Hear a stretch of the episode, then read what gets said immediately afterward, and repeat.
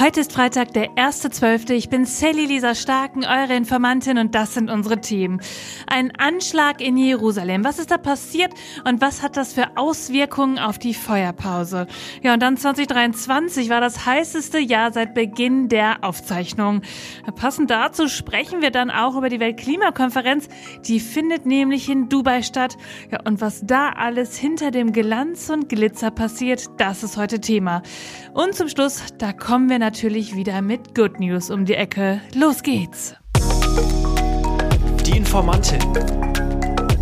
News erklärt von Sally Lisa Stark. Ihr lieben Dezember-Träume, das ist das erste Lied, was mir heute Morgen eingefallen ist, als ich auf den Wecker geguckt habe und da 1.12. stand. Ja, ab heute geht's so richtig los mit der Vorweihnachtszeit. Auf jeden Fall für mich. Dieses Jahr haben wir es doch irgendwie alle total nötig, oder? Ein paar schöne Erlebnisse. Weihnachtsmarkt, Glühwein, gebrannte Mandeln, Weihnachtsfilme. Ja, und vielleicht auch ein paar schöne Kerzen. Ja, und dann natürlich heute Morgen das erste Türchen im Adventskalender öffnen. Erzählt mir mal, was bei euch so drin war. Ich würde sagen, mit diesen schönen Gedanken, da gehen wir heute in die News, denn die haben es wieder richtig in sich heute und da brauchen wir gute Erinnerungen. In Jerusalem, da gab es einen Anschlag. Gestern Morgen haben da zwei bewaffnete Attentäter an einer Bushaltestelle drei Menschen erschossen und sechs weitere verletzt. Die Terrororganisation Hamas hat den Anschlag für sich reklamiert. Ja, der Angriff, das waren zwei Brüder, die wurden dann auch getötet. Ja, die Hamas hat dazu gesagt, es sei eine natürliche Antwort auf die beispiellosen Verbrechen der Besatzer im Gazastreifen und gegen die Kinder in Jenin. In der Erklärung rief die Terrororganisation zur Eskalation des Widerstands auf. Die zwei Palästinenser waren am Morgen mit einem Auto zur Bushaltestelle gefahren und hatten das Feuer da auf wartende Menschen eröffnet. Nach Polizeiangaben hatten sie ein Sturmgewehr und eine Pistole bei sich. Sie wurden von Soldaten und einem bewaffneten Zivilisten erschossen. Laut Medien stammen die Attentäter aus dem arabisch geprägten Ostteil Jerusalems.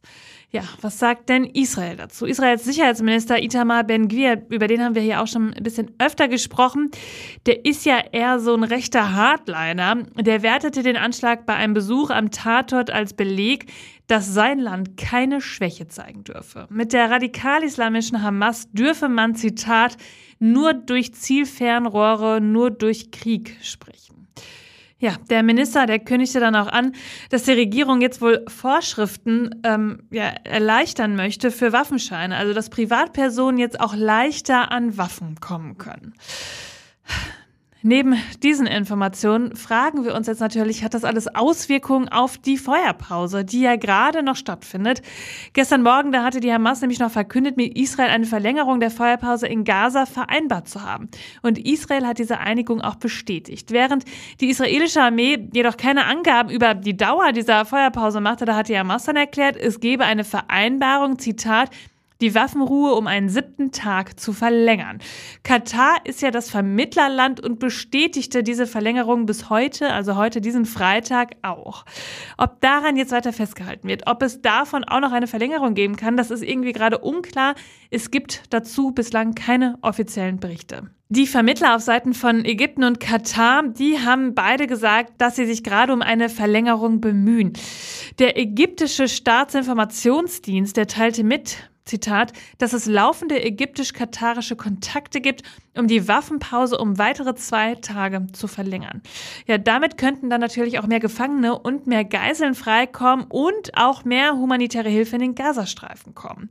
Ich verlinke euch dazu wieder einen Live-Blog, denn ihr wisst, dort passiert alles manchmal ganz schön schnell und wir können nicht in jeder Folge immer auf dem Laufenden sein. Deshalb schaut da mal rein.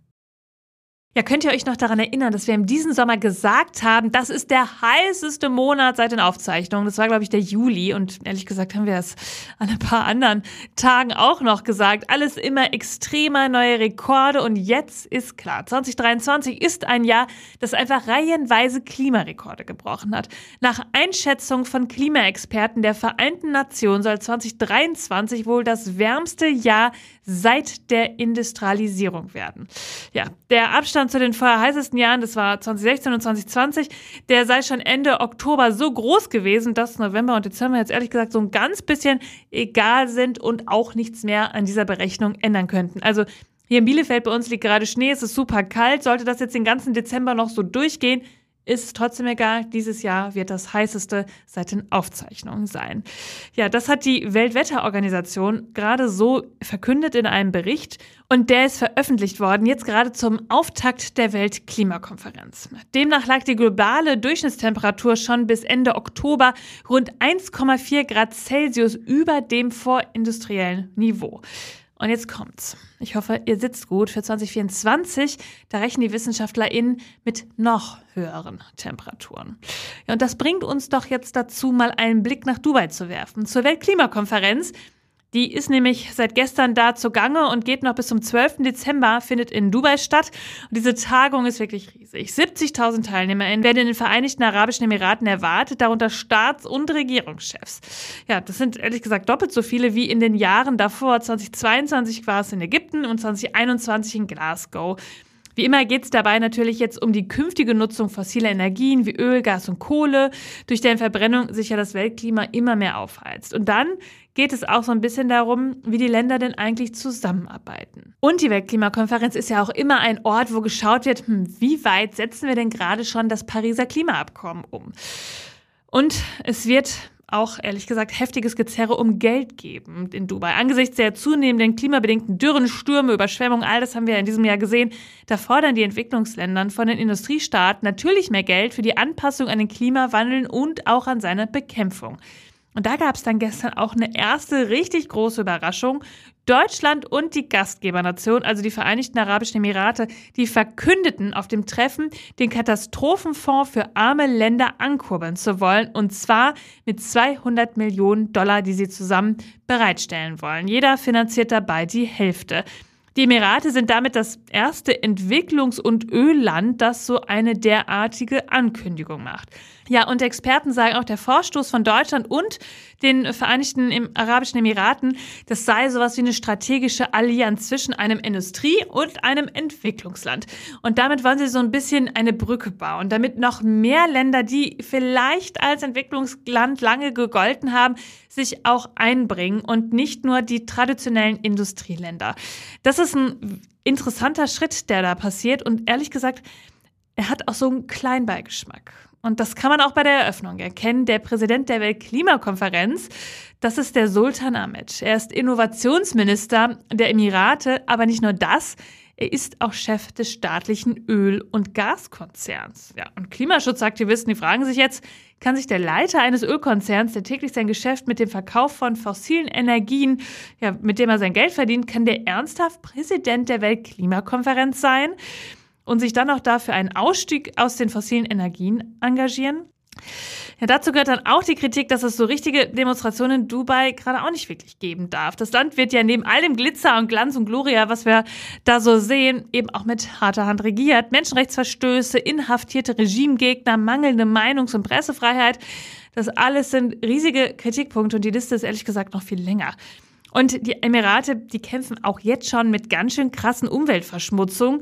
Zum Beispiel ist es so, ein Wissenschaftler hat im Interview mit der ARD erzählt, Zitat, Viele der Emiratis wissen nicht, dass der Persische Golf einer der verschmutzten Ozeane der Welt ist und sie wissen auch nicht, dass sie eine der schlechtesten Luftqualitäten besitzen. Das passe anscheinend nicht so zum positiven Image, das die Emirate gerade versuchen in die Welt hinauszutragen. Ich glaube, wir werden da auch in den nächsten zwei Wochen ein bisschen genauer hinschauen, schauen, welche Inhalte da wirklich besprochen werden und ob das nicht auch so ein bisschen eine grüne Image-Kampagne für Dubai sein kann. Und zum Schluss heute wieder Good News. Und dieses Mal kommen sie direkt aus der Community. Ich freue mich ehrlich gesagt richtig. Ich habe euch ja beim letzten Mal gefragt, Mensch, wenn ihr News habt, dann schickt sie mir gern. Und das ist direkt passiert. Und sie passen thematisch auch richtig gut. Es gibt nämlich News, ja, auch zum Thema Klima. Good News. Die Zerstörung des Regenwalds im Amazonas ist dieses Jahr zurückgegangen. 55,8 Prozent weniger geworden. Ja, und es ist doch ehrlich gesagt echt mal eine gute Zahl. Zwischen dem 1. Januar und dem 8. November sei der Verlust an Waldbestand im Amazonasgebiet auf 9117 Quadratkilometer zurückgegangen. Und Analystinnen, die führen den Rückgang größtenteils darauf zurück, dass es strengere Umweltgesetze gerade in Brasilien gibt, wo sich der Großteil des Regenwaldes befindet und dass es auch ein paar Änderungen gibt unter dem Präsidenten Da Silva. Der ist ja am 1. Januar sein neues Amt angetreten. Davor war es, ihr wisst es vielleicht, Bolsonaro und der war ja eher für die Abholzung, für Bergbau, Viehzucht ja, und auch andere Zwecke. Und ehrlich gesagt, sieht man da eine sehr wichtige Sache mal wieder. Es macht einen Unterschied, wie man wählt, und wir alle können unseren Teil dazu beitragen. Ihr Lieben, das war schon wieder für diese Woche. Ihr findet wie immer alle Quellen und Informationen in den Show Notes. Informiert euch selbst, sprecht darüber, bildet euch eure eigene Meinung und dann hören wir uns am Montag wieder, denn irgendwas passiert ja immer. Bis dann. Die Informantin. News erklärt von Sally Lisa Starken. Eine Produktion von Sally Lisa Starken. Redaktion Sally Lisa Starken. Ton Marius Fraune. Und Schnitt Alexander Horst.